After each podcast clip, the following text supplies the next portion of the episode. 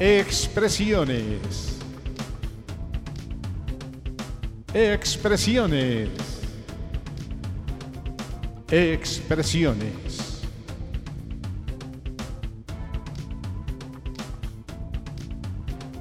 Programa temático de filosofía, arte y cultura. Comenzamos.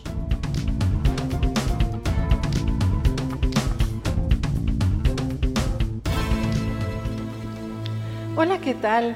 Les mandamos un cordial saludo desde el episodio Expresiones y aquí estamos con una nueva emisión. Les saluda su amiga Isis Estrada. Sean ustedes bienvenidos, qué bueno que nos están escuchando. Realmente para nosotros es un agrado poder transmitir este podcast, poder compartir con ustedes muchas experiencias. Carlos Robles les manda un saludo y hoy tenemos un programa especial. Claro, especialmente dedicado para ustedes que sabemos que les gustan los temas que de alguna manera son profundos, que de alguna manera son artísticos, que nos mueven, que nos conmueven para eso hemos creado estas dos parábolas que tratan unos temas. Vamos a comentar un poquito de cada una de ellas antes de abordarlas para que ustedes pues comiencen ya a disfrutar de lo que se trata.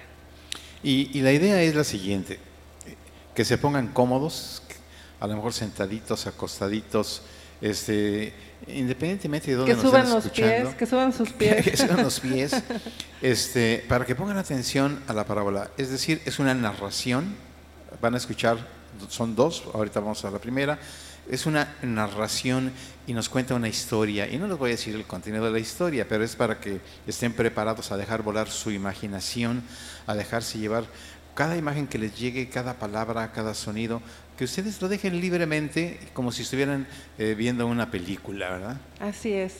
La primera parábola tiene que ver con el cambio, ¿verdad? El cambio, que es un tema que en psicología se trata extensamente. La terapia no se da hasta que se realiza el cambio. De eso se trata, pues, el ir a terapia, el ir con terapeutas, el leer libros de psicología. Se trata de producir cambios en nosotros, en nuestro comportamiento, en nuestra forma de pensar, en nuestra forma de sentir. Entonces, esta primera parábola trata sobre ese difícil asunto de generar cambios en nosotros mismos. Pero ya, ya, no hay que hablar más, ¿verdad? Hay que dar paso a estas parábolas que son como unos cuentitos muy artísticos, muy narrados, y pues eh, no se despeguen. Vamos con la primera parábola, ¿verdad? Así es, escuchemos el águila.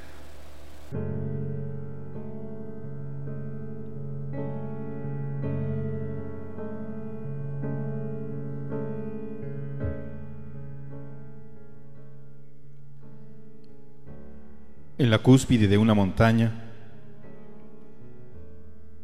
en el peñasco más alto e inaccesible, el águila recoge sus alas. Ha llegado ya cansada. Después de 40 años de vida, su vuelo se ha tornado pesado, envejecido. Sus plumas gruesas ya no soportan igual la embestida de los vientos. Sus tiesas garras ya no consiguen tomar las presas con que se alimentaba. Sus uñas, otrora piezas afiladas y finas, ahora son burdos fragmentos que se doblan o que se quiebran inútiles en el momento de la cacería. Su pico antes largo y puntiagudo ahora se curva apuntando contra su pecho. Día tras día ha intentado alimentarse como antes, pero las cosas ya no son como antes. El tiempo ha pasado, año tras año hasta sumar cuarenta. Y hambrienta, el águila recoge sus alas al abrigo del más alto peñasco.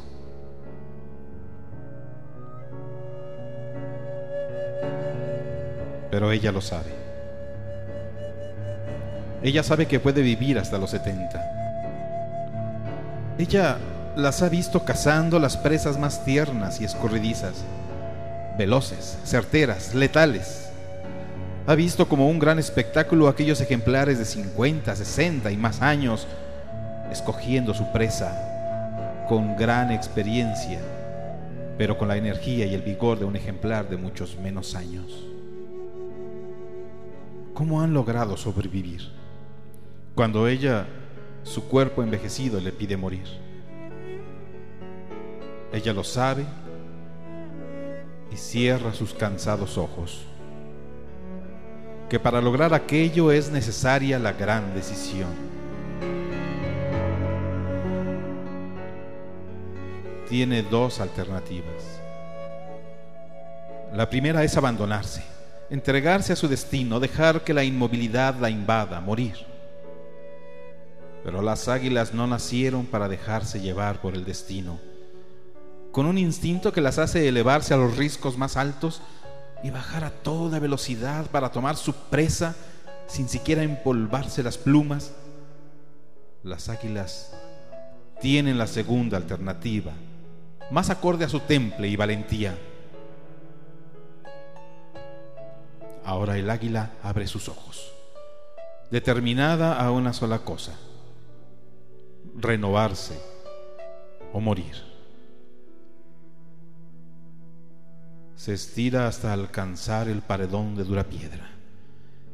Y primero, poco a poco, y después, con un movimiento rítmico y repetitivo, comienza a golpear su pico contra la roca. Con cada golpe el dolor se acrecenta y comienza a resquebrajarse, pedazo a pedazo. El pico amarillento Sistemáticamente, como un escultor que cincela su obra, el águila golpetea la roca hasta que el pico cae. En este proceso que durará 150 días, un nuevo pico nacerá. Y con él, el águila arrancará una a una sus plumas y uñas, de las cuales brotarán otras nuevas. Después de cinco meses, Ahora el águila se asoma a lo alto del peñasco. Su elegante pico afilado se alza sintiendo la fuerza del viento. Su hermoso y renovado plumaje brilla con el sol del nuevo día. Sus filosas garras se doblan lentamente y con un solo movimiento el águila salta y emprende su majestuoso vuelo.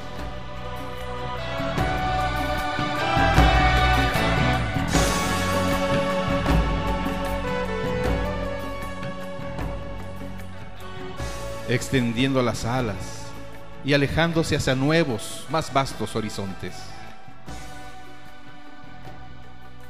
Conjugando energía y experiencia, emprenderá un largo vuelo que le durará 30 años más de vida.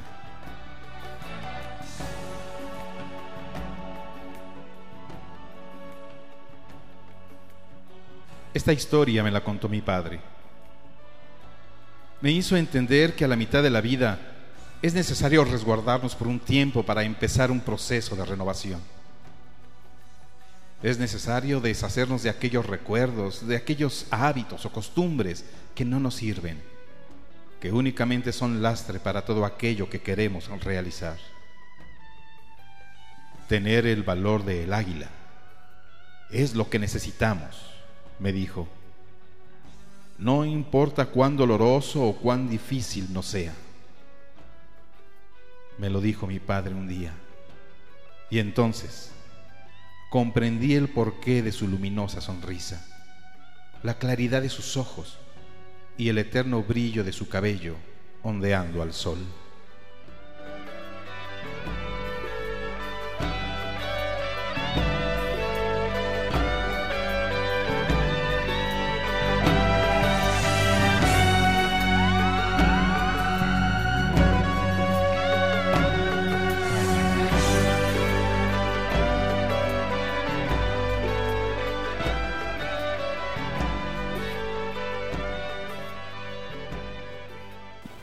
Excelente material para la reflexión, para seguir durante varios días todavía recordando esta parábola del águila y el ejemplo que nos acaba de mostrar. Pues sí, porque como comentabas al inicio y luego lo vamos escuchando en la narración, en ocasiones como que nos quedamos estancados, atorados, como que no sabemos para dónde movernos, como que nos toda la situación problemática o la situación que estamos viviendo nos atrapa, pero no, siempre hay un tiempo para renovarse. Son como ciclos en la vida, ¿verdad? Sí, a veces toma un poquito de valor. ¿Por qué? Pues porque los seres humanos tendemos a los hábitos. A veces nos aferramos a los malos hábitos porque ya nos acomodamos en ellos y el cambio produce un poco de temor. Pero bueno, si el águila pudo, ¿por qué nosotros no? Así es. Entonces, este, quitémonos el miedo y avancemos a paso firme. Vamos ahora a, continuar con la siguiente parábola, que es la parábola del arquero, de esos antiguos guerreros que luchaban con arco y con flecha y que, bueno, desarrollaban determinadas destrezas para poder realizar esa labor. Eh, entonces, ¿qué es lo que toma llegar a tener la maestría en, el arte de la arquería? ¿verdad? Que ahora hasta es un deporte olímpico y, además muy agradable de observar. Cada, vez, cada vez que son las Olimpiadas, pues está uno, sobre todo porque eh, México siempre ha estado entre los primeros lugares. Pero el arte de la arquería, cuando antes era una, este, una forma de hacer la guerra, era determinante en el destino de los pueblos, ¿verdad? De las naciones, de los reinos. Sí, y entonces eh, a través de la parábola ya la vamos a escuchar, este, y luego hacemos la analogía de dominar el arte de la arquería con algún otro arte. Así es.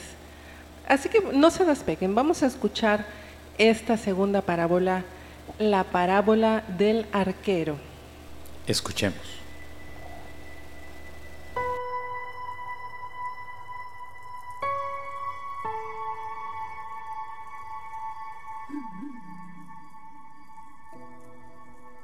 Y llegué a la edad en que pregunté a mi padre, Padre, ¿tú crees en mí? A lo que él me respondió, Hijo mío, has de aprender que nadie está obligado a creer en ti. ¿Me crees, verdad? No comprendí aquello. Tan solo pensé que la vida tenía algo de mágico.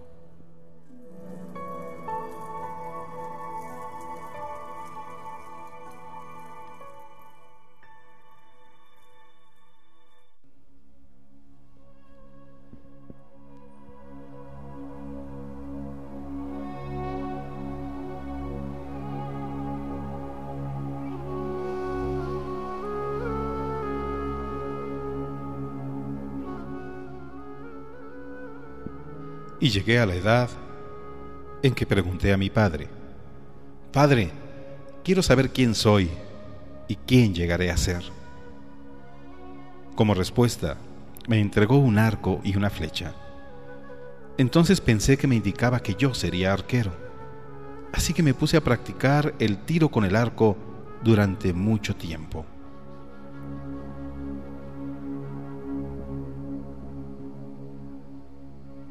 Hasta que llegué a pegar. De diez tiros, nueve en el blanco.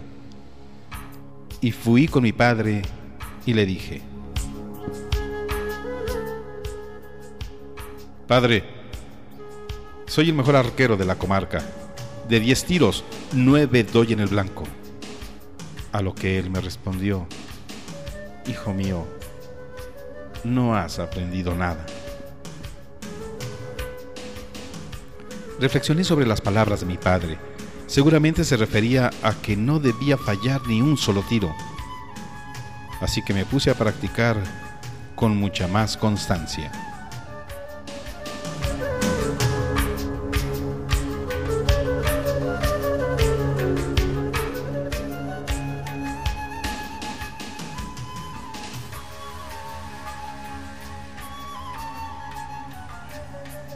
Hasta que llegó el momento en que de diez tiros, diez acertaba. Y de nuevo fui con mi padre. Padre, soy el mejor arquero de la región. En diez tiros, no fallo ninguno. En respuesta, mi padre tomó el arco y la flecha. Se alejó unos cuantos metros de la vela que iluminaba la habitación y con un tiro ligero y sin titubeos apagó la pequeña flama. Después me dijo, Hijo mío, no has aprendido nada.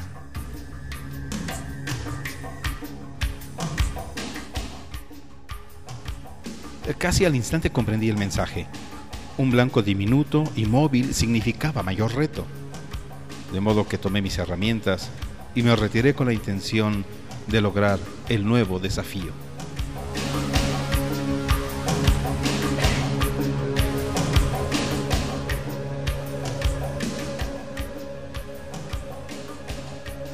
Practiqué con mucho ahínco y concentración, siempre con la esperanza de lograrlo.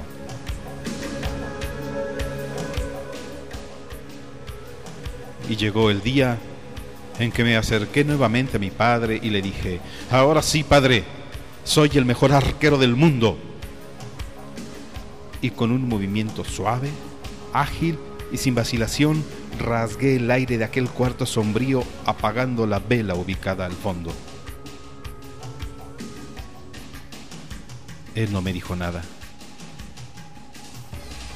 Tan solo un brillo mágico se dejó asomar por un instante en sus ojos. Tomó el arco y la flecha y caminó hasta el fondo del salón. Cerró sus párpados para no mirar y con suavidad y destreza deslizó la vara en el arco tensando la cuerda.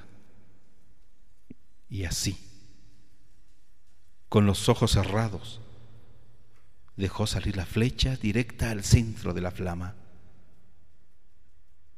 No fue la flecha lo que yo vi salir de aquel arco, era más bien algo así como el aliento de mi padre, era sus manos, el brillo de sus ojos, el sonido de su respiración, el susurro de sus palabras. No lo sé. Pero la flama impecablemente se apagó. Y en la oscuridad se escuchó una suave voz que me decía, Hijo mío, no has aprendido nada. Yo, yo, no podía comprender cómo mi padre había logrado tal cosa. Solamente sentía una gran necesidad de conocer esa magia. ¿Cómo lo haces, padre? No basta con ser arquero, me dijo. Tienes también que ser arco y flecha, aire, vela, pabilo, flama, energía, atmósfera, ser humano, vida,